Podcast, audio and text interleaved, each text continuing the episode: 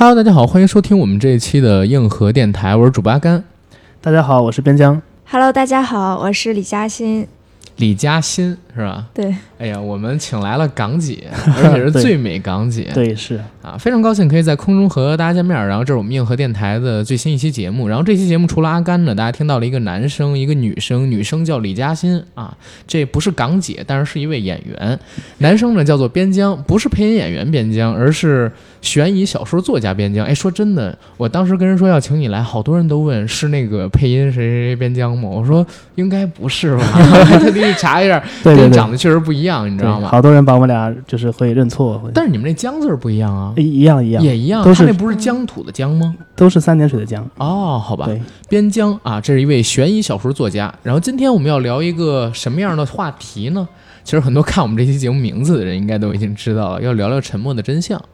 然后边疆老师呢，他是悬疑小说作家，同时也是紫禁城的好朋友，对，也是被某山特邀作为这个《沉默的真相》这部剧的一个解评人开了节目的一位主播。对，而李嘉欣本人呢，是在《沉默的真相》这部剧当中扮演翁美香这个角色的演员。我们今天把他们请到了节目的录制现场，跟大家聊一聊今年被盛赞良心的这部悬疑探案剧。然后正式的节目开始之前，两位详细介绍一下自己吧，好吧？好，先从边疆老哥开始。好的好的，嗯，大家好，我叫边疆啊，我是一位悬疑小说新锐作者，出版了国内首部银行业的悬疑小说，叫做《银行局》。嗯这部作品呢，反正也是得到了像紫禁城啊、系列剧作者雷米啊、法医秦明他们的这个联名的推荐。然后另外呢，我还是一个呃讲述人吧，是《权力的游戏》啊、《哈利波特》啊这些名著的解读人，在各个平台上呢有大概一千多万的播放量吧。Hello，大家好，我是零零后演员李嘉欣。呃，在《沉默的真相》里面饰演的是翁美香，然后还有《清平乐》这个电视剧里面，呃，饰演的是傅若兰。除了《清平乐》之外，还有电视剧《外交风云》，我在里面饰演的是毛主席的女儿李讷。哎呦，这一下子不敢评价了。一下子把节目的 level 提得好高啊！对啊，对啊，我我我，你跟哪个人去对戏的？是唐国强老师吗？对对，唐国强老师、宋卫民老师。哦哎呦，我天啊！很厉害，这不敢评价了，你知道吗？其实我们这个节目就是聊天嘛，然后会各种开玩笑。但是你刚才这几个角色，尤其是最后这外交风云一说出来，我根本不敢乱开玩笑，我不知道该怎么接了。我以为你知道。我我不知道这这戏呃，外交风云这个这个戏呀、呃，这这种讲国家元首跟领导人的戏，一般是我父亲母亲那个年纪的人看的会比较多。然后我呢很喜欢这种题材，但是我可能就是受限于时间什么的问题，看的就比较少，对对吧？啊，这样说比较合理。然后我们的节目今天把大家请来，其实是聊这个《沉默的真相》嘛。嗯，最近也是非常非常的火热。九月十六号在爱奇艺独步播出，十天过去，在昨天晚上，也就是星期五的时候，已经开放了非超前点播的大结局。对然后，其实，在这周初的时候，其实已经开放了超前点播的大结局。对，很多的听友朋友应该都是已经看过了。然后，也是在最近这一两周的时间里边，无数人在各个群里边催促我做这些节目。但是，就因为之前跟边疆老哥约好，跟嘉欣约好，所以我说必须得等周六，周六我们才能见上。然后到时候我们录完，我连夜剪，周日给你们播，等等等等的。关于这部剧要说的东西很多，要聊的东西很多，分成几个角度去聊。一个是我作为一个看者吧，然后对于这部剧本身的看法，然后再有呢就是边疆老哥作为紫禁城的朋友，当然你也看了这部剧，可是也是。很了解《长夜难明》这本小说，甚至通过刚才的表述，你跟紫金陈认识，也是通过《长夜难明》这本小说嘛？对，吧个等会儿可以稍后再聊。对对，所以你主要是以书跟剧的对比这一块，儿，可能要你来全权负责了。可以可以，啊。再有呢，就是嘉欣可以聊一聊，就是在这部剧拍摄的过程当中，你知道一些事情，因为你参与了这部剧嘛。同时，你也可以聊一聊，就是大家可能想关注的点，就是关于这部剧上线之前，呃，名物剧场出的一些事儿，对这剧有没有影响，什么乱七八糟。当然，你能聊的聊，不能聊的就说不知道就行了啊。好，啊，大家也都可以理解的。对，嗯，啊，然后接下来呢，就咱们闲话少叙，先进我们的广告环节。我们的节目《硬核电台》已经在全网各大播客平台同播出，欢迎各位收听、订阅、点赞、打赏、转发我们。同时，也欢迎在微博和微信平台搜索“硬核班长”，关注我们的官方账号。然后，我们每周一早上呢会上线一期付费节目，在公众号还有某山某杨贵妃最爱吃的水果都可以去进行收听。同时，如果您想加我们的微信群，并且想成为我们节目嘉宾的话，请加微信号 j a c k i e l y g t，把您的私信联系方式给到我，也给到我您的个人资料。我不但会拉您进群，如果您想当嘉宾，我还可以邀请您来我们的节目录制现场和我们一起定制节目。好，以上信息呢，我都会写在本期节目的附属栏里，欢迎大家加我们。然后现在我们开始聊《沉默的真相》这部剧，好吧？好，啊，《沉默的真相》这部剧呢，截止到目前为止，我看了一下，我们节目录制之前，在豆瓣上边还有一个九点二分的一一个评价，应该是今年所有的华语剧集里边到最高的对对对、嗯。到完播为止拿到最高分的一部剧集，对而且未来的几个月应该也没有能超越它的剧集了吧，大概率。甚至也是悬疑影视剧这个题材，就是到嗯目前为止评分最高的一部剧。嗯，长夜难明改编的《沉默的真相》这部剧现在是九点二，对，而之前的《无证之罪》《隐秘的角落》，还有再早之前的《白夜白夜追凶》，其实都没有它对高。白夜追凶是九点零，然后那个沉默呃隐秘的角落是八点九，嗯然后无证之罪是八点二，是《隐秘的角落》，其实开分的时候到过九点三、九点四，对，然后后来又拉下对拉下来，对。对，但是《沉默的真相》其实是低开高走，哎，对，它最开始的时候应该是九点零，八点九，八点九吧，八点九第一集、第二集是八点九，然后第三集、第四集播完了之后，噌就开始往上窜。对，然后到最后应该是在超前点播的时候，大概到九点二了，哎，开了超前点播还能有九点二，对，你想想去，确实确实，之前《庆余年》因为开了超前点播掉了零点四五分吧？对，对吧然后它还有一个原因是因为某位演啊员，嘛，对当当然当然当然，哎，这个咱就不说了啊，是吧对？A O 三的事情咱也不懂。然后我们今天说《沉默的真相》这部剧，嗯，那我先讲这部剧的幕后制作，包括说它的播映信息好了。九月十六号，《沉默的真相》这部戏开始在爱奇艺这边播出，然后它其实是由好记影业承制的，导演呢叫做陈义甫。这一块儿其实想跟大家聊一个简单的认知啊，就是《沉默的真相》之前。我们在聊《隐秘的角落》的时候，知道了有嗯迷雾剧场这个概念，要在嗯暑期期间推出六部剧，分别是最早的《十日游戏》《隐秘的角落》《非常目击》《致命愿望》《再见难逃再见难》逃。以及压轴的《沉默的真相》。呃，但是当时我们看完《隐秘的角落》，我个人最期待的就是《沉默的真相》，对，因为本身号称是紫禁城最好看的小说改编的，嗯。而且又有廖凡。但是因为看到了导演是一个新人导演，而且而且我确实对于这部戏本身，因为我看了原著嘛，嗯，当时为了做这期节目看了原著，我就会感觉，哎呀，是不是最后要改很多，或者说导演不足以驾驭一部这样的戏，成片的质量会很差。后来呢，现在我们看到是阿甘被啪啪啪啪打脸啊！这部剧成片的质量是非常非常的高，十二集的剧完成度极高，甚至比《隐秘的角落》还要高。在我看来是真的厉害，这个导演值得大家关注。他叫做陈义甫，大家也可以看看他以后的作品。对，然后编剧本身呢，因为根据嗯边疆老哥说，他跟原著的改编其实不大，对，对吧？对，所以刘国庆老师。我们就不需要太做太多介绍了，因为啊介绍也没什么闪光点。他过去的那些戏基本上就是四五分的水平不是他的闪光点是在这部剧里演了吴艾可的老公，哦，是吗？啊，这个我倒不知道 待会。儿可以细聊，对，哎，待会儿可以细聊。主要演员呢有三个，分别是廖凡、白宇还有陆思雨，他们扮演的角色呢是颜良、江阳还有侯桂平。然后有三条时间线是分别讲他们的故事的，最后汇聚到一起，解决了整个的迷雾，对吧？然后现在我们看到的这部剧呢，它是改编自紫金陈的小说《长夜难明》，这是我刚才已经说过的，而且这部小说呢也是紫金陈所有作品当中可能最受到读者们喜爱的一部。对，在之前，爱奇艺已经和紫金陈合作过《无证之罪》以及《坏小孩》改编的《隐秘的角落》这两部剧所以是第三次和紫金陈合作，他们已经形成了一个非常好的深度绑定关系，以后应该也会有类似的作品继续出现。呃，已经有下一部的作品的这个消息传出来了，OK，啊然后现在我们看到的这部剧呢，它是一共有十二集，每集的时长其实很良心啊，不像之前我们看到《隐秘角落》或者说《在劫难逃》等等等等，它基本上都是在四十六分钟以上，最长的最后一集应该是一小时十一分钟。对，其实它可以做成十三集甚至十四集的，但是导演还是把它做成了一个十二集的剧，相对而言是非常非常良心的。它的拍摄地呢是在重庆，整个的拍摄周期根据刚才嘉欣告诉我们的时间，应该是在去年十月份的时候结束的。对，十月八号杀青，二零一九哦年。哇，还是七十周年的献礼是吗？呃，开玩笑，开玩笑。总制片人呢是戴莹，还有陆文翰。然后还有一个信息，这个信息正好你在这儿可以求证一下，因为刚才我跟这个编老哥我俩聊，我猜这个剧的制作成本，不过不算宣发，可能不到一个亿。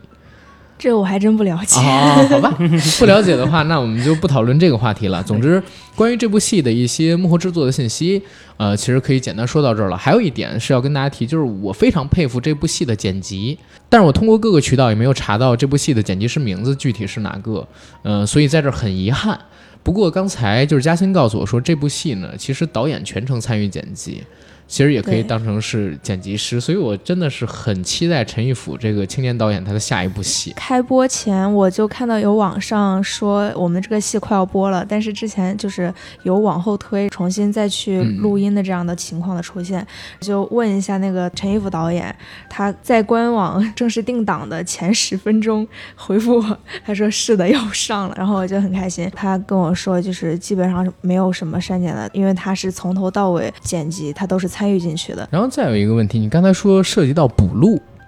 对，刚才在节目开始之前，我跟你聊，我说看到了某一段戏，我发现台词跟口型对不上，对，嗯，是不是后期有过删改？但是你说你不确定，但是你刚才这个信息是否是侧面印证？就是我的猜测，是是有一些地方是有补录，开播前一段时间好像还有在做这个台词方面的修改吧？啊，呃，具体是修改还是说哪里需要补录之类的，我倒不太清楚。就是，但是这个。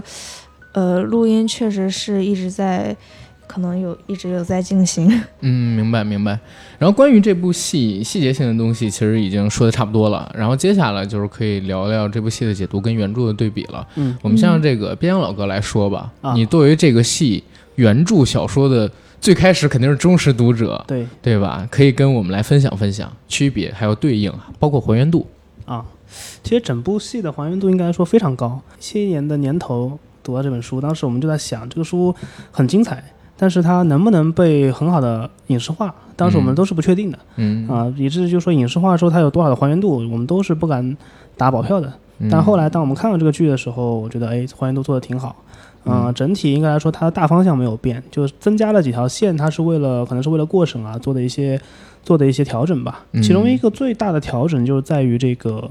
这个原来是性侵女童的这个案件被改成了这个性侵纺织厂女工，是对吧？就是把这个年龄给拔高了。对，年龄拔高。当时我在看的时候，我做我的解读还在我还在提，就是说，这个原本他是应该是性侵十十四岁以下的这个女童，那么他其实就是一个强奸罪名嘛。是对，但是后来他。拔高成这个把把年龄提高之后，嗯，那这个东西怎么去构？就逻辑上其实是就闭环是有问题的，因为在原著里的话，就是年龄这个事件其实是一个梗，或者说是一个线索，是最后能够佐证呃幕后黑手他的犯罪事实的这个很关键的点。嗯嗯。但当时我还在想，就是这个时间就把这个年龄拔高之后，他怎么去圆这个梗？嗯。后来发现就是说，其实他增加了一条线，增加了一条记者这条线。嗯。就记者这个张小倩这条线，对，最后对最后他这个作为一个人证出场，是能够把这个。东西给给圆回来的，明白。然后同时这一块有要跟大家说明一点，首先就是在咱们国内呢，呃，十四岁以下的女童，无论是自愿与否与成年男性发生性关系，其实都算是强奸，强奸，对，而且是很恶性的那种强奸罪。对，所以其实，在刚才我们所说到的那个原著小说当中，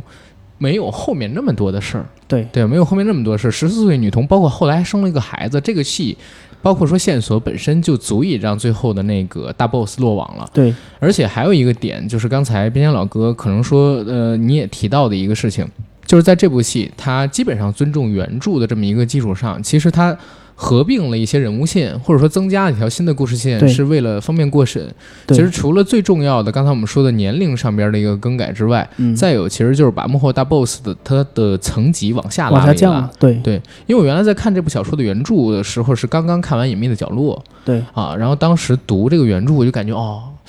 后边真的是有点大，因为省级其实就是副国级嘛，对吧？甚至到中纪委。对，然后这部分能不能以一个三方的资本身份去拍摄？而不是像那个《人民的名义》那样一个最高检直接介入的那么一个机构去拍摄，这本身就是一个问题。所以在现在我们看到的这个故事里边，就是最后的大 boss 他其实是一个市级领导的公子，对吧？然后民营资本的企业家啊，去腐化，然后去勾引我们人民的好干部的子女们堕落，看到的是这样的一个故事。所以实际上是剧本上面做了一个比较聪明的改编嘛，对对吧？那其实原著里的话，就是远比这个黑暗。首先一个是您提到，就刚刚就级别上是不一样的。嗯，然后第二个就是它其实，在原著的结尾，他的意思就是说，其实表面上的大 boss 都已经落马了，但是实际上真正那个大老虎并没有被抓，是的，他是到原著原著的最后一句话 才浮出水面的。但是这句话我们就是因为这个一些众所周知的原因啊，我们不能提。嗯，那就希望大家就是有兴趣的读者可以去看一下原著《沉默的真相》的最后一句话。嗯，如果还不明白呢，可以把这个时间打到百度里去搜一下，嗯看看这一天啊、咱们历史上发生了一个什么样谁落马了，对什么样的，的一个大事儿，那您大概就明白紫金陈老师写这个书他在最后说的那人是谁？对对对。是啊，我看到现在就是整个《沉默的真相》这部剧，它其实我们可以讲，爱奇艺想做这个迷雾剧场形成联动效应，对吧？对他把整个无证之罪当时开始构画这种悬疑探案类的宇宙。然后引到了迷雾剧场的概念当中去，对，甚至形成了平行世界的这么一个概念。因为这三部像是《隐秘的角落》、还有《沉默的真相》以及《无证之罪》都出现了颜良这个剧情，对嗯这个人物，甚至说当时《隐秘的角落》应该是从丁浩是吧？对，直接改成了颜颜良，良，对哎，所以实际上大家在看这几部剧的时候，我看到弹幕里边一直有这些网友们在反馈说：“哎呀，这个颜良到底是不是那个颜良？这个颜良是不是长大之后就成？”但是时间线大家发现是对不上的。对，这个嗯导演应该是有意的去做一些联动，就比如说你在《隐秘的角落》和《无证之罪》里，嗯，你从年龄上推还能还能推得成功。对，就假设这个《隐秘的角落》里的颜良在最后如果没有死的话，那他就立志成为警察，对然后十多年后到东北去见证了雪人案件。嗯 对，但是这个事儿你发现到到这个呃《沉默真相》里面跟廖凡这个就对不上了。对，对不上。然后另外一点就是他做了一些就是呃相细节细节上的一些联动，比如嗯说在这个张超第一次见到颜良的时候，他就说：“哎，就我知道你破获的雪人案件，对对，那个其实是无证之罪的一个是的，”核心案子。，对，然后嗯再比如这个这个颜良，就是廖凡饰演这个颜良，他的儿子叫颜晓东嘛，在这个第一集的坟墓这里就出来了。是的。然后你去看他的年龄和他这个名字，你就会发现，哎，又能对上《无证之罪》里那个嗯东。说他到底是不是同一个人，或者话这个东西我们没法去表达，但至少就导演嗯希望以此这个方式来引起更多原著读者和过去看过这个系列的做就是的观众的这个引他们的注意。嗯，是。然后这部戏还有就是刚才我们说跟原著很贴合，或者说改编度还原度非常高。对我是如何发现这一点？就是开播的第一分钟我就发现了，嗯 因为整个开场的八分钟对书就是神还原。对是对对，基本上一样。你说你是看第一分钟你就发现就是特别还原，是不是？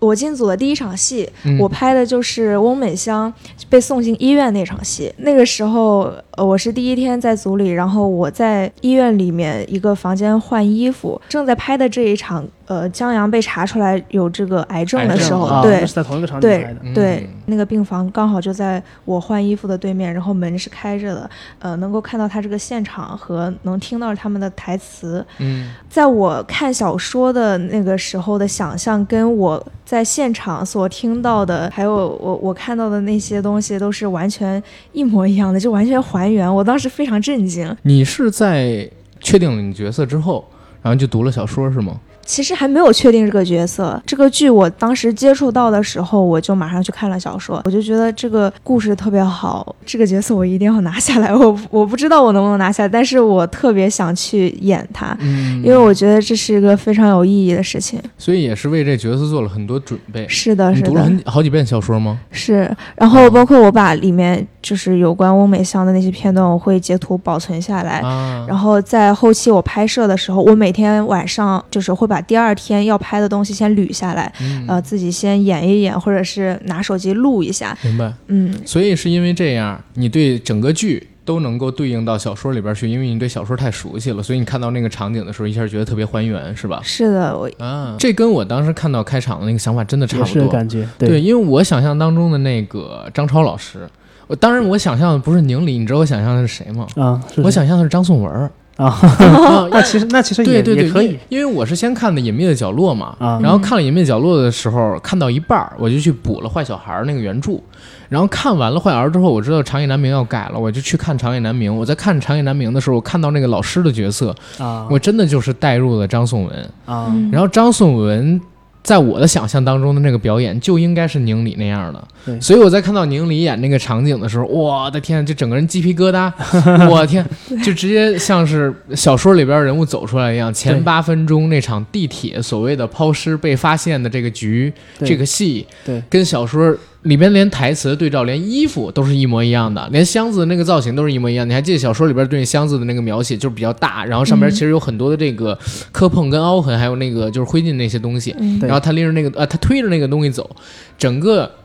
宁理的表演就把小说完美的给复刻出来了对。而且他真的是一个好演员。前段时间又因为做这节目回看了一下《无证之罪》里边他演的那个啊李丰田他的表现，嗯人狠话不多，对对 那个形象对，哎呦，太深入人心了。太深入人心了，跟现在他扮演的这么一个，其实你可以说是知识分子嘛，典型的知识分子这样的一个形象，文质彬彬的，丝毫不同。对，嗯，那像我当时看到第一幕的时候，其实我还除了这个跟你这样说，就是神还原之外，我还另外一个就有一点这种很熟悉的感觉，因为就是当中另外一个演员就是这任月婷这个扮演者吕小玲是《白夜追凶》里这个法医高亚男的扮演者，啊而且这个演员跟我也是好朋友。他好倒霉啊！就是每一部戏，这两部戏他全都在吃坚果、吃泡面。啊，对，嗯，然后唯一的不同就是从康师傅变成那个什么 那个莫小仙儿是吧？对对对，对。然后因为本身我跟他关系也很好，而且我是到快开拍的时候，我才呃就快开播的时候，我才知道他在里面演了角色的。他跟我讲了，对，所以当时我看到第一幕就哇，就是因为当时我还在奇怪，因为很多演员名单里面是没有他出现的嘛，嗯我还在奇怪他扮演什么样的戏份。就一开场马上就看到他了之后，我马上把这个截图截下来，我说发给他，我说我看到亲人了 是我我跟吕小林直播过一次，啊，这样是吗？啊直播的时候还说错话了。哎他好像在喜马上也有一档节目，嗯，是是的，就在当时《白夜追凶》那个事儿之后，对对对然后他直播了一次，然后我我当时是做他那期节目的主持人嘛，啊啊，因为因为像陈伟林跟他都是我主持的，但是他那期节目里边说错了一个话啊，所以我往事不就不要再提。所以就在节目里边稍微 get 大家一句，不是稍微 cue 大家一句，但是大家千万别问我当时说的什么话了，嗯。嗯，然后吕小林在这部戏里边，其实我觉得表演比《白夜追凶》那部戏要丰满哎，呃，他会有一些，他其实，在有限的戏份里，他展现了嗯一些属于他这个角色的一些柔情的一面，是的。这点我是比较感动的。哎，在这儿我想提一个问题，关于原著的。啊，原著里边，其实我认为廖凡他扮演的那个线啊，就是颜良那条线，其实要比现在电视剧这条线要丰满一些。呃，其实是这样，就是这会涉及到一个问题，嗯就是这三部书在原著里的颜良这个角色一直是个旁观者，旁观者，对，嗯永远是个旁观者，他是呃从旁观的视角，然后带入自己的角色，然后去嗯嗯嗯偶尔去助推或者去侦破案件，嗯就在这三部剧都是这样。但是但到是但是到这个就是我我不好意思打断一下，嗯就是《长夜难明》那部书，我在看的时候，我发现就是颜良这个戏，嗯，他在书里面其实是有主观视角的。对他他当然是旁观者视角，但是他的旁观者视角是用他的主观去看待整个事发生过程当中他对于这些人的剖析。但是这一块儿在这个小说里边，但是在电视剧里边，对，因为他的身份不同。但是这一部分在电视剧里边就很少很少。因为他的身份发生了变化，对啊。在这个原著里，他是一个大学老师，然后他嗯作为一个被邀请来参加的，因为他本来就是一个外外，就是本来就是个外围视角，然后是通过外外围视角发现了一些，发现了一些就是这个警方可能不注意到的细节，嗯。然后通过自己的方式，他发现这当中有问题，然后嗯也继而发现了张超他们的目的，嗯，然后他也在。不说破的情况下去助推去推动他们，推动这个事情，让他们完成。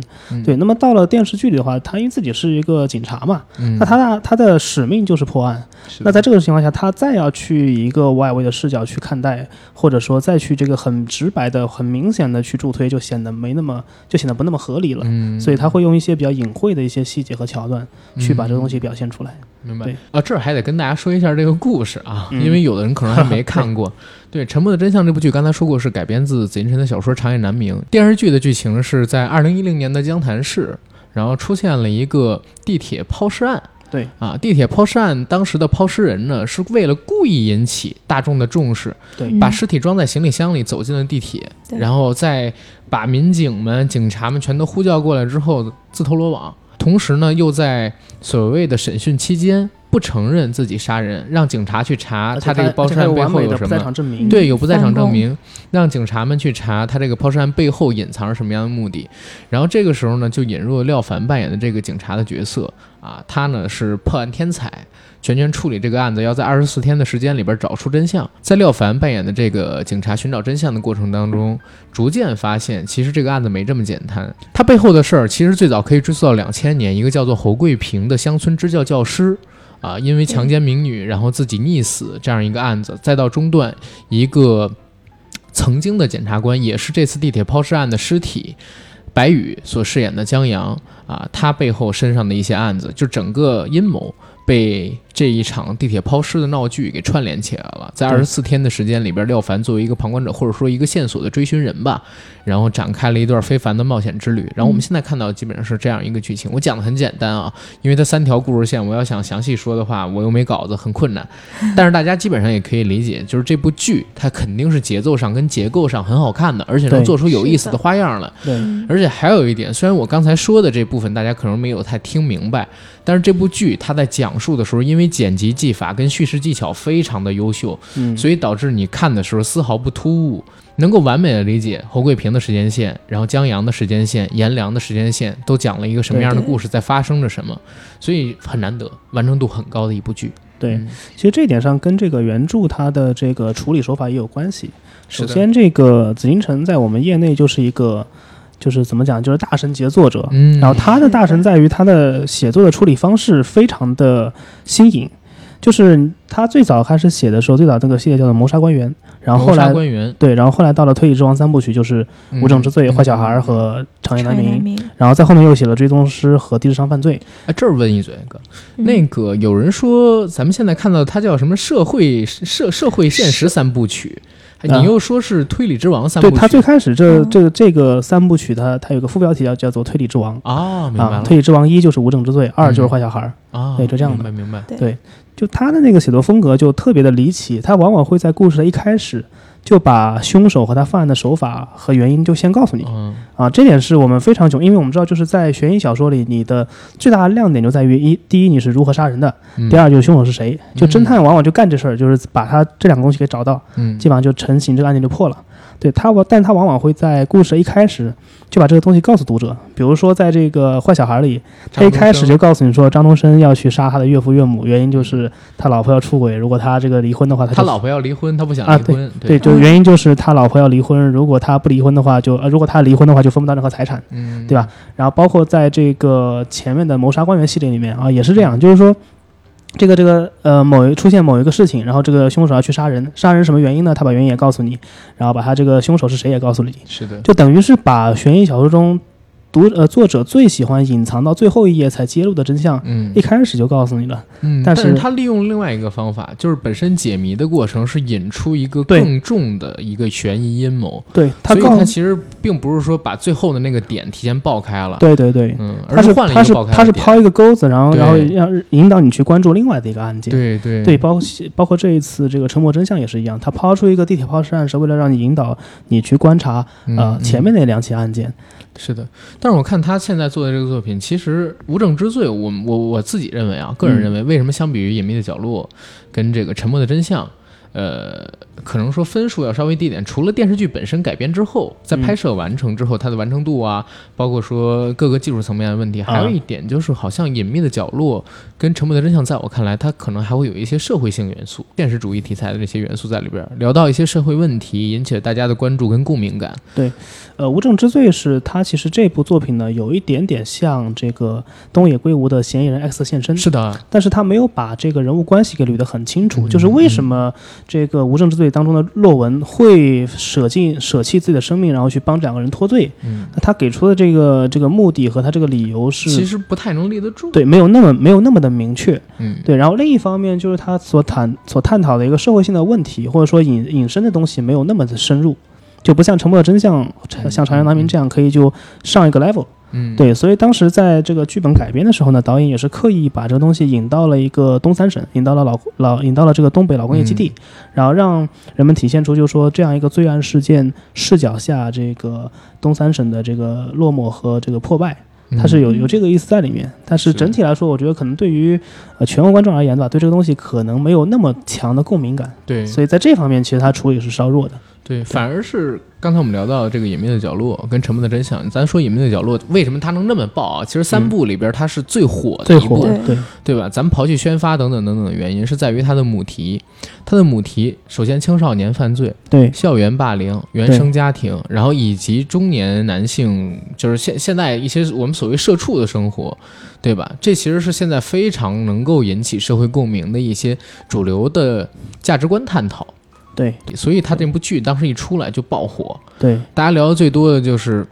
张东升其实很可怜，是，颜良跟普普两个人也很可怜，以及我们看到那个朱朝阳身上是不是可能也有我们的影子，我们身上是不是也有他那样的一些负面元素存在着？对。这引起了很大讨论。而到了沉默的真相，其实我们也说到有反腐，对吧？对。社会阶级差异，对。其实在里边最、呃被大家所广泛传播的一句台词就是鱼子酱。对吧？嗯然后大概是几万美金，然后是三十万人民币，对吧？几万吨粮食，这其实是一个对特权阶层的一个揭示。没错。而且它是一个重新的解构，你明白吗？对这种解构是在于哪个层面上边呢？就是我们以前的作品当中可能会有，但是最近十年的作品当中，你几乎看不到，就是我们公检法体系里边的人被腐化堕落，尤其是公这个嗯体系里边的人，呃。涉及到一些问题，但是这部剧里边它其实是有的，包括它去解构整个经济发展过程当中一些对地方经济起到支柱性作用的产业的这些领导人或者说负责者，对他们如果出现了问题，其实他侧面描写了，在某些场景里边，在电视剧里边也侧面描写了，就是政府对于这些人的态度对到底是什么样的一个态度。因为他负责的这个公司可能涉及到当地几千人的就业，对当地 GDP 经济，嗯，然后包括对当地的至也是福祉，对，甚至也是这个城市的一个牌面。没错，很大影响，很大影响。所以这种人他在嗯具体的，比如说抓捕啊、审讯啊，甚至说。如果他真的是罪犯，在案件的执行过程当中，其实有很多东西是以前我们作品几乎不展现的，对对吧？但是在这部戏里边，其实它是有展现的。其实很多人一是有猎奇的心态，没看过这种作品的猎奇心态；二是因为自己平时看这种事儿看的还挺多的，对对对，哪怕没看过，自己知道，就是没吃过猪肉，我见过猪跑，我知道社会上面有这样的事儿，所以这个东西真拍出来之后，一是有猎奇性，我之前没在影视作品里边看过；二呢，它反映了我的一个普遍认知，我还会觉得有共鸣感。对这个东西很有意思，你明白吗？所以这部戏，呃当然后面还有一个很重的母题，刚才也是跟这个边疆老哥说的，就是里边涉及到这个呃性侵。对吧？性侵女童等等等等的问题，这其实最近几年只要是涉及到这个题材的，不管拍的好还是不好，说句难听的，我们抛开这个剧去谈，不管拍的好还是不好，都会在社会上边引起极大的关注。所以，《沉默的真相》这部剧，你说还有《隐秘的角落》，他们不火，这天理不容，对吧？然后《无证之罪》跟他们一比，可能当时没有这么破圈儿，也就可以理解了，对是的，对吧？然后你们在拍的时候，你感觉导演对于这些细节的处理有一个什么样思路？我演的这个翁美香，她中间不是劫走了吗？这等于是黄毛有一句台词：“爷爷奶奶在家等你吃饭呢。”就是这样一句话，就是相当于说是威胁翁美香。其实剧本里面本来没有这一句，很顺利的把我带走了，有点不合理。要不然这个老师有点傻，带走了自己的学生，他或也者就是说，翁美香，这个？角色，他本身就是反抗意识就没有那么强了，你知道吗？被胁迫的因素就没对对，那么强了。所以所以我们就加了这么一句，因为嗯他那个时候他的父母在外地打工，他跟他的那个爷爷奶奶住在一起的，但是没有想到本来是要回家，然后结果就就是遇到了一些不好的事情。这个正好嘉欣说的这个事儿，其实当时我们也分析过，说这个三个女孩嗯，就是他们的这个原生家庭的问题。葛丽显然是这个留守儿童嘛，很明显。嗯嗯然后这个温美香呢，就是也是跟着爷爷奶奶嘛，其实也差不多嗯啊。只有这个李雪，我们看后来就是她，包括她就是打电话向向外界求助也好，包括她被大雨天晚上到处找然后带走也好，其嗯实相对来说她的这个家庭还是相对好一些，是的就境遇会好一些，也给了后来就是他能够站出来或者说被找到这个一个机会，其实也是有一定的因果关系存在的。嗯当时拍摄的时候，就是说，呃，李雪她的家庭状况是比我们好一些的。啊，那是正常的，对，很明显就是这个。因为你看最后这几个孩子里边儿，其实都出现了问题嘛。嗯，翁美香也好，包括我们看到格力也好，嗯还有现在看到这个李雪，只有嗯李雪，他的生活受到的影响是最小的，可能家庭给他的助力相比于另外两家要多一些，要好一些。对，对，一般像他那个年龄太小了，对吧？我我们说原著里边啊，她是幼女，对吧？虽然在这里边，这里这里其实实也有个彩蛋，就刚刚跟嘉欣在哦对嘉欣在对对交的时候也对想到这个，就是呃，在那张个小倩他的履的历上，对张小倩是出生在一九八六年的，对，对，而所以两千年那案子的时候，那她也是个她也是十14岁。四岁，对，是的对那那就更对了嘛，就是在这个年龄阶段，女生如果真的遇到了这种强奸的这种经历，如果原生家庭稍微差一些，或者说嗯、不能说差一些，就是做的辅导稍微弱一点的话，真的会对他未来整个人生起到一个非常负面的影响。对所以就是我们现在看到李雪最后成长起来，成了一个很勇敢的记者，嗯，对对吧？其实对于他这个原生家庭也相当于侧面描写了，这个很正常，对。嗯，对，然后我们接着说一下这个剧啊，我觉得这个剧刚才我们说跟原著相比，它可能说是神还原，很多地方神还原，当然也有一部分做了改编。改编为什么会改编？我们刚才说了，但大体我认为都是可以接受的我。觉得还丰富，有些地方啊、对，有些地方还是丰富的，甚至呢还有助于就是表达更多的东西。是的，对吧？啊，当然可能跟原著表达的东西就不太一样了，但也是有社会现实意义的。然后还有一个我觉得最好一点，就是其实一开始我就提到，就是这部戏的剪辑真的是太棒了，对，对，尤其是在我我其实，在看到第一集、第二集的时候，吸引我的地方就是说对原著的还原，因为我嗯看过原著嘛，对吧？然后我觉得戏其实拍的没有隐秘的角落好，真的真的，嗯，因为隐秘的角落，我我从后面几集上边来看，它可能跟前面几集相比，口碑是有下滑的，还好结尾给拉回来一成，要不然的话达八点九分就嗯、都到不了。但是隐秘的角落，它的美术。啊，它的这个布景，它的摄影，然后它的构图，就是技术上边都是极其顶尖儿的，嗯，都是极其顶尖儿的。这隐秘的角落，就是甚至有油画感。对，他做出的画面的沉浸感也要比《沉默的真他的那个。在海滩上的那些场景，没错渔船场，对，没错，所以我我就问这个嘉欣，我说，哎，你知不知道《沉默的真相》投资成本是多少？我觉得肯定是比《隐秘角落》低的吧，因为我感觉他这个片子里边，现在这个卡斯，包括说他最后呈现出的技术层面上的东西，因为这些东西省钱，你很难做得到，你知道吗？它没有这个隐秘的角落好，但是呃，嘉欣不知道，可是我自己认为它的成本一定是比这个隐秘角落低的，因为最后的呈现效果上边，它的画面构图等等等等的东西，甚至细节性的东西，技术上边的其实是不如隐秘的角落都不如隐秘。角落，但但是我有剪辑，呃，对，但是它最牛逼的东西就是导演跟剪辑了。一个导演，一个剪辑，就把所有东西全都给拉回来。尤其是从第三集开始，我看第一、二集的时候，我觉得可能也就八十多分儿，差不多啊、还原度这么高，应该很讨好原著，然后，呃，也能让大家引起共鸣。但是从第三集、第四集平行剪辑出现了之后，我发现，对我天呐，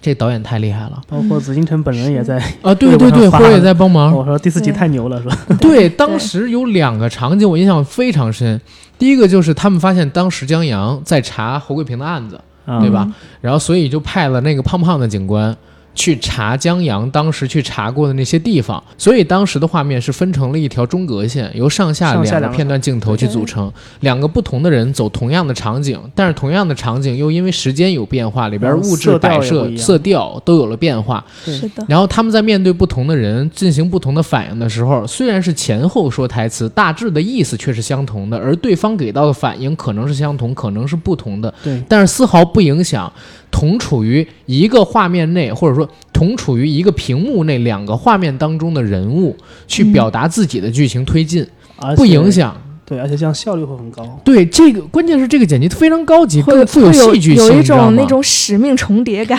呃，对，有一种使命重叠感跟宿命感，你在追寻嗯前人的足迹，在寻魂的感觉。他通过这一个镜头就表达出来了，而且再往后边稍微走一走，我们看到了一场可能说在我看来近几年国内拍最好看的追车戏，因为你啊知道其中的一个角色是在两千零三年，另外一个角色是在二零一零年。然后他们两人行驶在同一个路上的时候，一个是遇到自己的刹车失控，另外一个是在努力的回忆着当时开车的人是有一个什么样的反应。结果导演通过平行交叉剪辑的这么一个方式，把存在于第五集、第六集的那个刹车失事。跟廖凡扮演的角色第一次开在这条路上，他们俩的时空给交汇到一起，就像两个人在追逐一样。嗯，那个场景拍的极其动人，而且丝毫不突兀，对就你感觉不到任何的冲突，就像两个人在同一个时空在拍一场追车一样，但实际上这是两场追车戏，而且存在于不同的年份。前后相差了七年。对，前后相差七年，就这一块儿，导演本身的一个挑战是非常非常高的。对再有一个点就是三个人，三段戏，啊，三个场景，三个年份，虽然时空不同，或者说，呃，空间相同，时间不同，但是它的转场极其自然，前后的交接，甚至是对话，甚至你如果愿意去强行联系的话，它也可以做到上下文通顺。嗯，这一段，当时我看到第一时间，我就想起了去年的一个《致命女人》那啊，部剧。致命女人最后对最后的结局，最后的结局就是在那个房间里边被三安，包括刘玉玲，还有那个呃黑人的女性，啊，他们三个人，他们三个家庭在那个房间里边，在那个楼里边，在那个公寓里边，对不同的角落里边嗯。完成了一场时空的交汇，就像舞台剧一样，对。几个人都在转场，转场的时候，实际上他们就是从身边擦身而过，是，但实际上色调是完全不同的。对他们每个人有一个色调，就显示他们在不同的年代跟时空里嘛。对，然后三个人的对话也是给哎我我甚至我都怀疑是不是，但是我又同一时间拍的是吗？对，但是我不是他，我是当时怀疑是是不是导演看了《致命女人》，但是我后来一想不是啊，时间上对不上，时间对不上，《致命女人》拍就是上我们能看到的时候，其实。那个你们那戏已经拍完很久了，对吧？你们不是十月一号就不十月七八号就拍完？哎，对也不是，但是后来剪辑的时候啊，你说有没啊，有可能有把它放进去没有可能就是也也是看了那个《这个问题？其实我们之前在另外一部剧里也讨论过，就是那个啊危险的他，你危险的，对对，正好就是很像很像，正好就是你发现，就去年年底的时候，《致命女人》大结局了，嗯然后今年年初一下上了个致命，呃，上了个危险的她，嗯然后都是这种女频向系的，然后都是这种关于婚姻出问题的这种这种角色，然后女性的成长。当时我们就怀疑说，哎，这个是不是他提前看了《致命女人》，然后然后赶拍拍出来的？但后来一看又不对，这个应该制作其实挺早的，应该。是，所以所以我真的是看到这几段的时候，我觉得导演本身很厉害，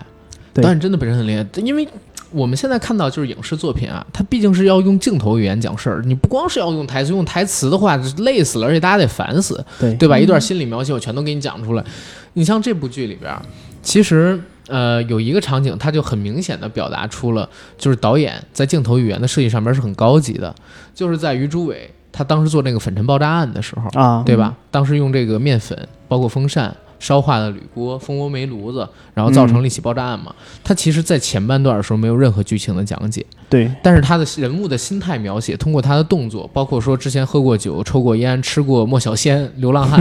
啊，啊然后颓丧的状态跟身材，包括他的打扮，做出这样动作，你其实基本上已经完全明白，哪怕没有廖凡后面的讲述，你也知道这个人的心态是一个什么样的过程了。其实当他第一次出场，然后包括这个这个有一个在在大楼上的一个背影，一个瘦弱背影的时候，其实我们基本上就能再结合后面剧情，我们就能猜出来，基本上这两个人分别是朱伟和陈明章了。嗯就如果你不需要，对对你不需要通过后面的就是闪回，包括这个颜良的解析，你基本上也能猜到他们在做什么了。是，所以你说这个剪辑之高级，真的是我在国内的电视剧里边几乎没有看到过嗯，。很少见到，很少见，真的真的不能说少见，就是我没看到过，从来没看到过，嗯甚至电影里边国内做到这个我都没看到过，就是这样去剪辑三段戏的，而且丝毫不突兀的，而且是一青年导演，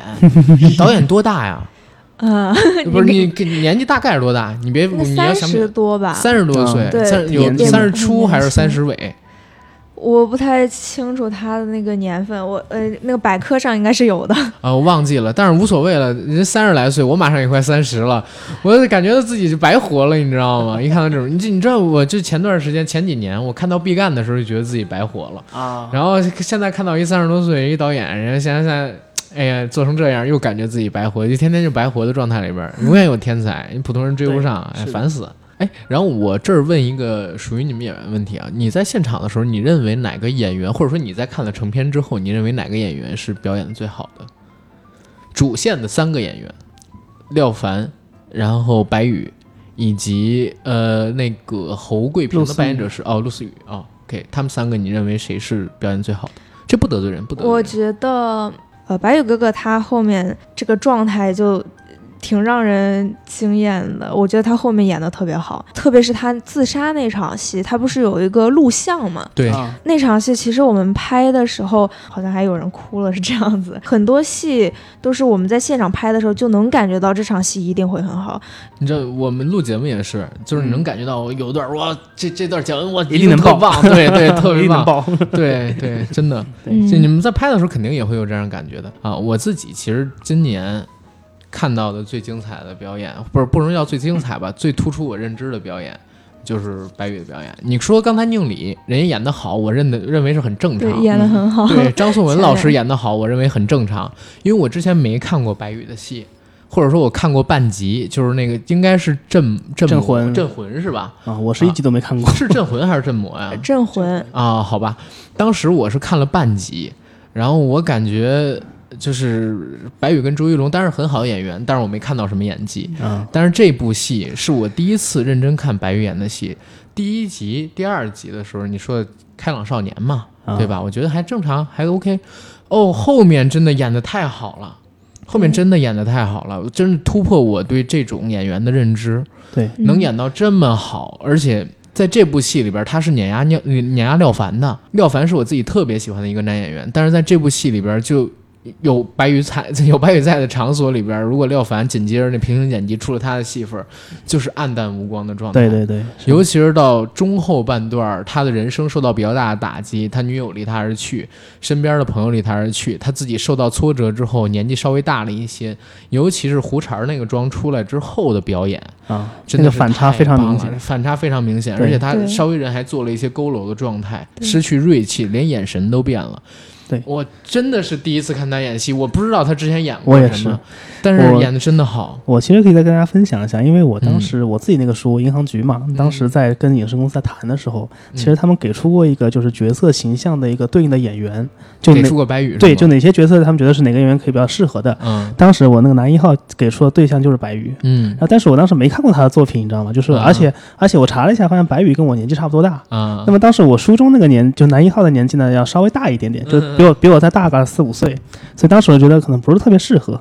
结果这次一看这个这个呃《沉默的真相》，我觉得哇，这个嗯真的太适合了，就完全几乎就是我脑海中就是我这个书中男一号的那个形象开心。哦，我特别开心，对他九零的，然后去年拍这戏时候二十九，整个的状态非常的棒，非常棒非常对对棒对。哎呦，值得期待的青年男演员，真的是，是的，是的，是的，对，好厉害，好厉害，好厉害。嗯尤其是你知道有有一段戏，刚才我跟那个边疆我们俩录节目之前我聊到过，呃，你也听到了，就是说有一段戏直接让我想到了，嗯，小丑那个漫画里啊边有一个叫、就是致命玩笑呃对，概念是什么？一个人想要彻底崩溃，变成疯子。变成被社会压垮的疯的，变成一个纯粹的无政府主义者，变成一个变态，变成小丑，只需要一天，只需要糟糕的一天，就可以变到，就是所有的事儿当压到一个极限之后，可能一个非常不经意的点，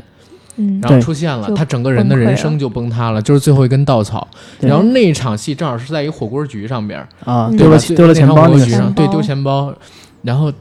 呃，他说我的钱包丢了，按理说这是一个非常小的事儿，对吧？对但是在那场戏里边儿，白宇整个人之前这些年积压下的东西，一瞬间在他心里决堤了，对然后整个人的状态崩溃了，流下眼泪，咳出血，然后整个人状态崩溃的那个反应，可能可能这个类比不对，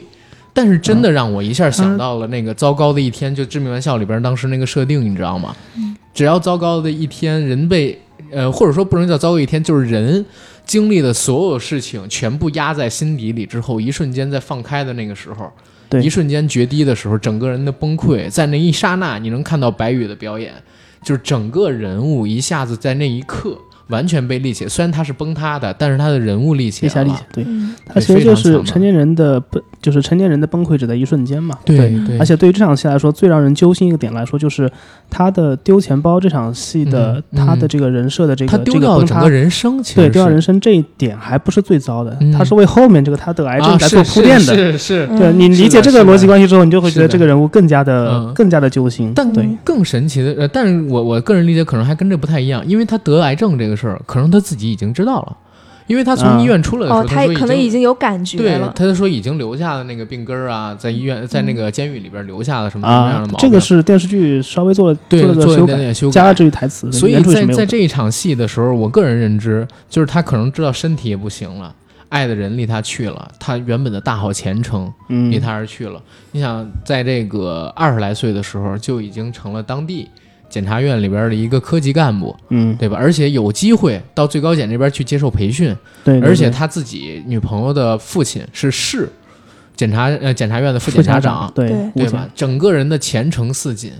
只是为了一个所谓心中的正义，然后在过去的这些年时间里边，几乎毁掉了自己的一切，连自己最最在乎的这份职业，能让他践行正义的职业都失去了对啊！然后他爱的人，他的人生，所有的一切，就像这个钱包一样，可能因为一个极其小的事件就不见了，然后哇，整个人崩溃。那一场戏表演的特别特别的对，我有看到，就是网上有些网友对他这段戏的一个呃一个嗯。解说吧，嗯，有有两句台词，就是说，呃，我的身份证、银行卡都要补办。我看到就是有网友的理解吧，补办这个身份证这些东西，就以前那个身份证上意气风发的他就不是那个时候他哦，这个这个点真的很厉害，，对对。是的，这个点很厉害，折磨成这个样子，是他的，是的。他，是没有办法让自己去面对一个这样呃跟以前有很大完全不同的自己。对对对，有很大差别。哦，这个这个点很精彩啊！我当然我不知道是不是那个呃导演什么故意这么拍的，但是这个解读这个这个原著里很很立得住脚这个原著里就有，其实哦，是吗？原著里这句原著里有这句是吗？对，原著里就哦有，对，哦，操！我都忘记这个了，哇！哎，我还仔细看一遍这个原著，可能当时看的太快了，因为中间停播那个事儿出来之后，哎呦，哎，这这个角度很很棒，真的很棒，真的很棒。因为钱包丢了，他再也找不回原来那个自己的印象了，然后再给别人看到所有身份上面的东西都是现在这个颓靡的自己，对对对是的。所以这也是让他崩溃的一个原因。而且我觉得还有一点就是，当他知道自己得了癌症之后，嗯就他本应该和顺从大家的意愿，就是和自己的这个儿子和老婆共享天伦，然后走完最后一生的时候，嗯嗯他想到的还是要甚至利用利用自己这个病症和这个自己的死来来来揭开当年的真相，是。意思就是一种殉道士殉道者的一种一种思维，就对这个是让人很感动的，对，所以你看这部戏里边，他其实是真正的英雄嘛，对吧？对对，我我一直是刚才也在录节目之前，我跟边疆老哥说，我其实觉得这部戏有一些就是拍的不太好的地方，但是为什么就是还是能有这么高的评价？包括大家看起来就是为什么会这么感动，就是因为这里边对于英雄的塑造太成功了，让大家忽略到了其他的点，对对吧？就是白宇，就是这个江阳这个人设，他是有一步步的递进关系的。对，我们曾经在最开始，在这个他在上映之前，我们曾经猜测过，就是说，嗯嗯呃，很多观众会提一个质疑，就是说江阳为一个不认识或者不熟的一个同学嗯去走这条路，究竟值不值，或者说现实中究竟有没有这样的人？嗯，所以有的人就会猜测说，哎，会不会把他的人际人物关系给稍微做点变化？比如说非常好的发小朋友比如说非常好的发发小，比如说他和，比如说李静，嗯，他和有也和李静有啊有一定的恋人关系，然后什么曾经的情敌，后来什么化是化为挚友，就是这样。嗯。嗯但这样我觉得反而过于刻意，过于的复杂，反而对他这个人设不利于他去去建立。对，其实现在他表现的这个形式，我我我有一个不太好的解读，但是我我觉得这个解读也有也蛮有意思的，大家可以讨论一下啊。这个解读其实是什么呢？他开始并不知道这背后有这么大的事儿，对那个时候他想放弃就可以放弃，但是他觉得事儿不大，他可以去拯救，他可以去翻案。嗯，但是时间越到后来，他付出的东西越多，他越无法舍弃掉这个东西，对因为他付出的东西太多了。如果要是现在放弃的话，他之前舍舍弃舍弃的一切，他之前牺牲的一切都变得没有了意义。对就像是一段情感关系一样，你对你的另一半儿，比如说男朋友、女朋友，你付出的越多，其实你越不敢分手，你越不想分手，因为你一旦分手了，你之前付出的东西全部都没有了。但是到最后那段时间，我已经没有可失去的了。我这一辈子，最后这十年，人人生中所有的机会都因为这件事情失去了。如果我现在连这件事儿都失去了，那就更危了。对对吧？就像那个冯小刚评价，我不是潘金莲里，他在描写李雪莲的时候，他跟刘震云他们两人聊天，说李雪莲最后要告什么呢？最后没什么可告的，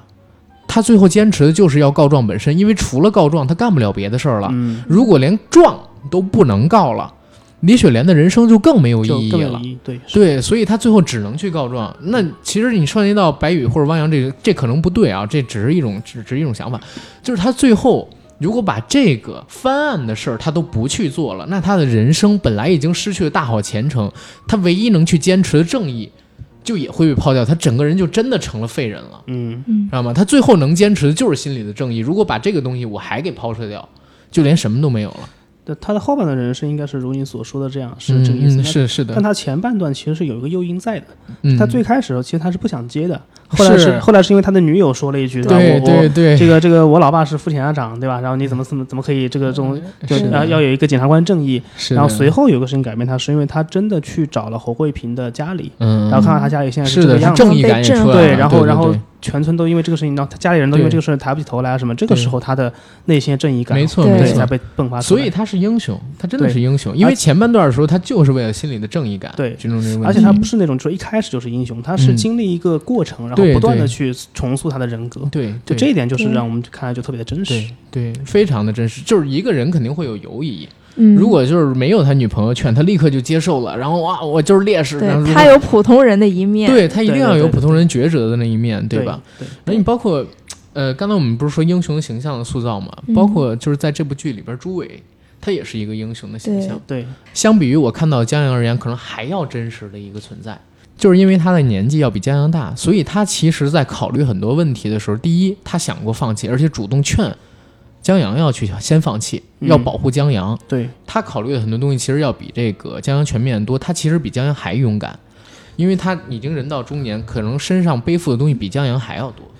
他是一个外粗内细的人，我觉得对是，就是说前面你会他觉得他是一个特别莽撞的，嗯。比如说敢得罪领导，比如说敢碰到一个事情他就他就去调查，或者甚至敢伪造领导的这个签字。是的，是的。但实际上到后面你会发现，他的很多的地方是粗中有细的，对，比如说他会刻意的去保护江阳，把罪名往自己身上揽。对。比如说他这个到后面他这个罪案发生，就是他在这个制造爆炸案的时候，嗯，他会做到就是说一个老刑警的职业嗅觉，然后把所有的这生瓜蛋子们都都玩弄于股掌之间。也。是为了正义。对，就这些东西你会发现他其实是有能力的，是有他内心柔软和细心的一部分的。没错，没错。对，然后就说到我刚才说为什么就是可能还有稍微做差一点点的地方，其实在这部戏里边，廖凡这么大的卡司，其实他成了一个工具人，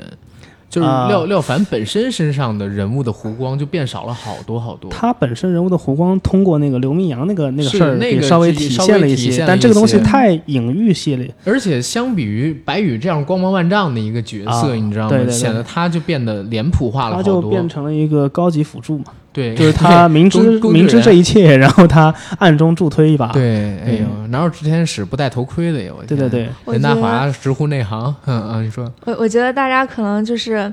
呃，都是想能够参与到这种呃作品里面，就是有个很好的一个意义，然后想去完成这样一个作品，然后就没有说太多的。太多呃，去关注说自己演的这个角色一定要特别特别出彩或者怎么样，把这个作品是放在第一位更多一些的嗯是的，一个当然他这样表演是对的，因为他是有一旁观者嘛，对对吧？而且其实他，我觉得他在有限的场景里还是显示出自己的一些内容在的，比如说他会说，是廖凡，比如说他会说，他说我不需要回家睡觉，嗯。对吧？嗯。比如说他这个什么，所以这这种重点就是不光是人物弧光，就是关于他这条线本身，他的人物背景等等的东西，都类似成了半个谜，对对对，都是给了一半儿。对知道吗，但这个还有一点好处，这个可以在后面的宇宙当中把啊这个可以延续。又会把它跟那个，如果要说太明了，就彻底跟那个《无证之罪》里边秦昊挂不上了。啊，对，说太明了，就彻底跟那颜良他搞不好后面后面的追踪师啊，或者低智商犯罪还可以把它给挂起来。嗯，对，还可以再挂起来。那那其实嗯那从这块儿可以理解。对，因为他其实有几点还是比较打动我的，比如说他那个找到朱伟的时候，他说，是就他为什么会会认同他们这种做法？他会说，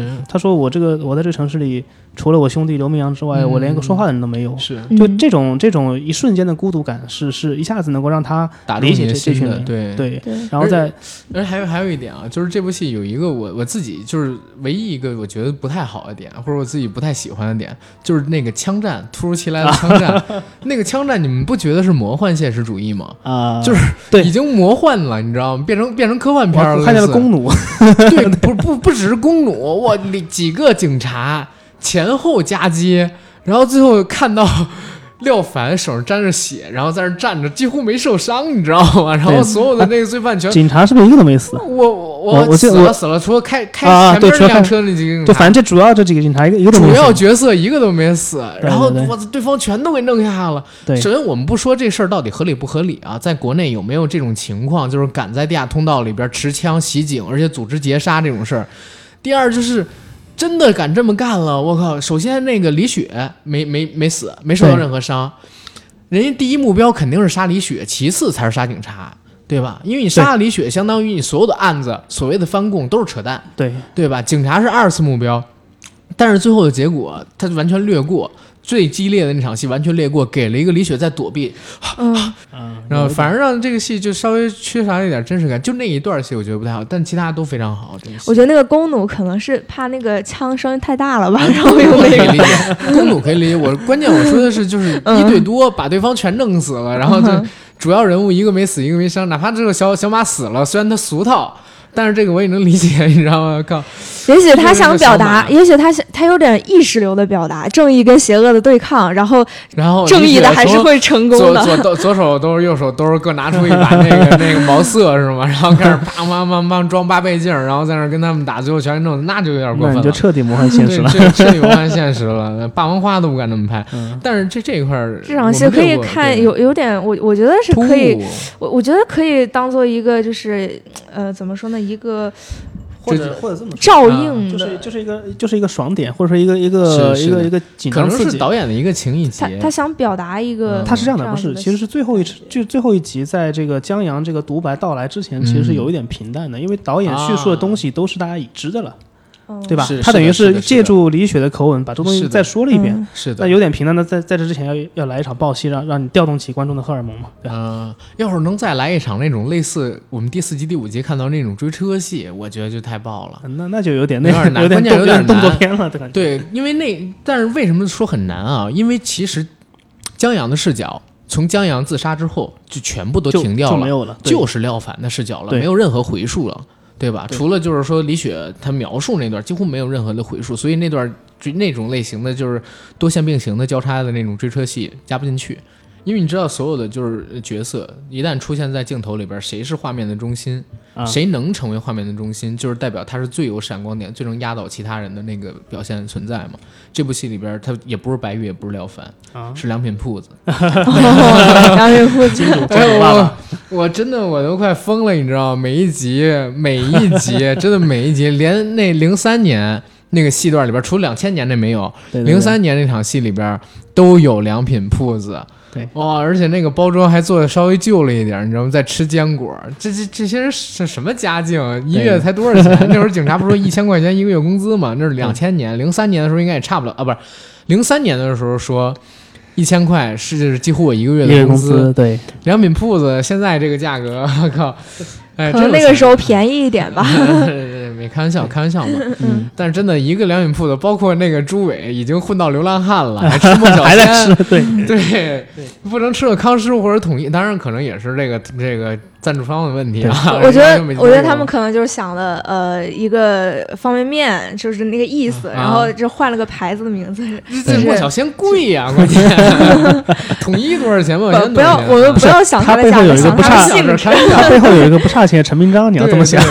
哎，这是说陈明章，就是咱刚才说那个梗。茅台的，呃，茅台那事儿，因为因为真的，我我后来我去查这个紫金陈老师他的背景嘛，发现他呢就是嗯是资深股民，而且有一段不上班儿，就天天在家里边炒股。对，然后炒股，刚才那个边疆跟我说他喜欢买贵州茅台是吗？对茅台股票，他他是这样的，他曾经在期货公呃在证券公司干过。啊，干过呢，就是后来就是就就辞职了嘛，然后就开始专业炒股。专业炒股呢，他后来就跟我开玩笑说，就是他每次就是卖了版权之后，就把这个钱放股市里，然后就被套牢了，深套。然后他为了为了早点让他解套，所以就就积极写下一本，疯狂小说下一本写完之后版权一卖，然后再补仓，就就就陷入陷入这样的老被循环中。啊，所以嗯所以就是网上包括他自己也说说这个陈呃应该是陈法医啊是他理想当中的自己的映射嘛。对，而且而且他作品经常会有这种关于股票的这种梗。经陈法医最后就是买股票挣大钱了，你知道吗？而且买的就是茅台股票小说里对，嗯啊，但是在电视剧里边肯定不能这么描写，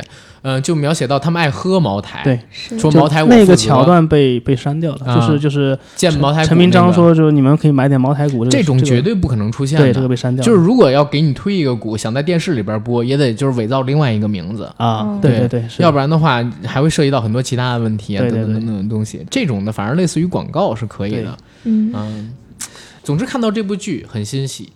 对吧？然后也是国产悬疑探案剧的一个新标杆儿，对是的对吧？然后紧接着还会有更多作品。我看迷雾剧场第六部的那个叫做《致命愿望致》，命愿望，呃，说是先等下一季迷雾剧场回归的时候，跟那部跟那些部一起去播了。对然后这一次迷雾剧场只播了五部剧，现在其实就已经收官了，对嗯对吧？沉默的真相作为一个结尾，我觉得是挺好的，它打开了国产悬疑剧的一个新的格局。这个迷雾剧场的的出现，嗯，嗯期待吧，对吧？明年还会有更多，然后也期待，呃，边疆老哥你的银行局、哦啊，被那个。被那个某流媒体平台，然后收走这个版权了嘛，对吧？嗯嗯对两三年之后啊，然后我们两三年有点乐观做他的节目，我希望五年内吧五年内我觉得应该差不多，五年内应该也也五五年有点太悲观，我觉得三年差不多。因为因为合同签的是五年是合同签的五年，但我觉得三年差不多。啊，因为如果快的要话就三年应该差不多了。因为是这样，就是五年之后，这个悬疑剧的浪潮会不会过去也很难说。嗯，所以就是现在收买的版权，大家也是想尽快做出来嘛。我觉得今天节目其实关于剧的部分差不多可以说到这儿，两位有什么补充吗？呃，其实有一个点，我觉得还是可以拿出来说一说，就是关于这个剧当中，就是跟颜良这条线相关，就是刘明阳那个点。嗯，对，因为就是很多人会在问嘛，就是说为什么就是老是把刘明阳这个点拿出来 Q，就是他经常会就就是这个警察出现在出现在他这条线里，然后在精神病院里，然后好像看似没有什么作用。对，然后呃，我不知道两位怎么理解啊，因为我的个人理解，因为我稍微查了一下一些资料，一个是就是这个人物的存在，他过去是个英雄，嗯，但是因为呃一些失误吧，或者说那个，然后导致他现在变成现在就是有一点这个精神病的这么一个状态嗯啊，然后也没法得到这个警方这就是呃就是公安系统这方面的嘉奖和保障啊，这一点上其实是个悲剧人物。然后另外一方面就是这个人物的存在是为了让让颜良的这个人设。为什么他会最后帮助朱伟、帮助陈明章、江阳这些人，就是助推他们去完成最后真相解密？嗯，就他是起到这个作用的。然后第二点就是这个人物啊，我有些解读上我不知道是不是过度解读，嗯。就是他在影射，呃，历史上有一个呃不是历史上，就是就是过去有一位公安干警叫、啊，叫宋明阳是啊，这个人就是他曾经破获过一些大案，对，破获一些嗯大案，但是后来就是因为他在执行过程任务当中就被迫的染上了毒瘾。嗯。啊，然后后来就就被踢出了精神失公安队伍，常什么的，踢出了踢出了公安队伍，然后后来因为因为毒瘾很难戒掉嘛，嗯。他甚至后来还就是纵容他人在这在自己自己的场所吸毒，甚至还去贩毒，就是有这样一个故事。嗯然后就导致他就彻底被踢出公安队伍，然后甚至当中有一个细节，就是说这个刘明阳不是说要看公安春晚嘛，有这么个细节，然后说这个细节也是当时这个宋明阳真实经历过的，啊啊对。所以这一块可能是一个彩蛋，可那个彩蛋对，而且我觉得就是对、对颜良他如何去帮助江阳他们这些。嗯就助推这个细节上，我觉得是有是有帮助的，是的就是因为他这个他自己的好兄弟落到现在这个下场，所以他愿意去做出一些牺牲，然后所以这可能你认为是在剧本设计上的时候就做的一个隐性的呼应，吧？对对吧，因为他他肯定，当然现实生活中不太不可能的啊，因为时代有有很大的一个差别，一个是在七十年代末八十年代初，一个是在两千年代了。对对对，啊，但是这个既然你说原型有对照，而且这么相像的话，我觉得导演可能是有这方面创作考量的有可，能是有刻意的，然后这样嗯。也是为了让颜良的人设和他做的选择更丰满。更立起来。对，就否则的话，他作为一个警察，他的职责当然应该是先抓朱伟啊，是的为怎么会推动他去去这个完成他们的他们的志愿？有时候人性要凌驾于法性，嗯，是吧对对对，所以我们现在看到《沉默真相》也好，《隐秘的角落》也好，包括我们之前看到的《白夜追凶》也好，嗯对，其实大家都可以看到很符合人性的一些操作，有时候在程序上是不符的，嗯，对吧？这其实也是我们现在国产剧，包括说大众观念上的一些进步。嗯，对？对，是的。好，那我觉得我们今天的节目可以到这儿了，嗯然后进我们抽奖环节好的好的啊。然后两位这次是准备了什么东西？来到我们电台也不容易，啊，别空着手来。对 我这边是准备了我的好朋友，也就是《沉默的真相》的原作者紫金陈老师他的嗯亲笔签名书一本，是长夜难明的亲笔签名书。OK，嗯呃，长夜难明的亲笔签名书一本，然后还有吗？呃，我这边是就是《沉默的真相》翁美香这个呃角色，也就是我的一个签名照，硬照。对 OK 照。两份礼品呢，我们呢就择取一名幸运的听友朋友，然后抽送出去了。呃，因为我们电台上传的频道比较多，然后我呢会在上传之后的第一时间看我硬核班长的微信公众号，回复我抽奖最早两个字儿的人呢得到这个礼品。所以赶快去抽奖，在我们节目上线之后，第一时间与我公众号后台回复“抽奖”两字的幸运听友，可以得到长夜难明的紫禁城亲笔签名书，以及翁美香扮演者李嘉欣女士的签名照。然后大家赶快去参与吧，好吧？谢谢大家，我们下期节目再见。再见。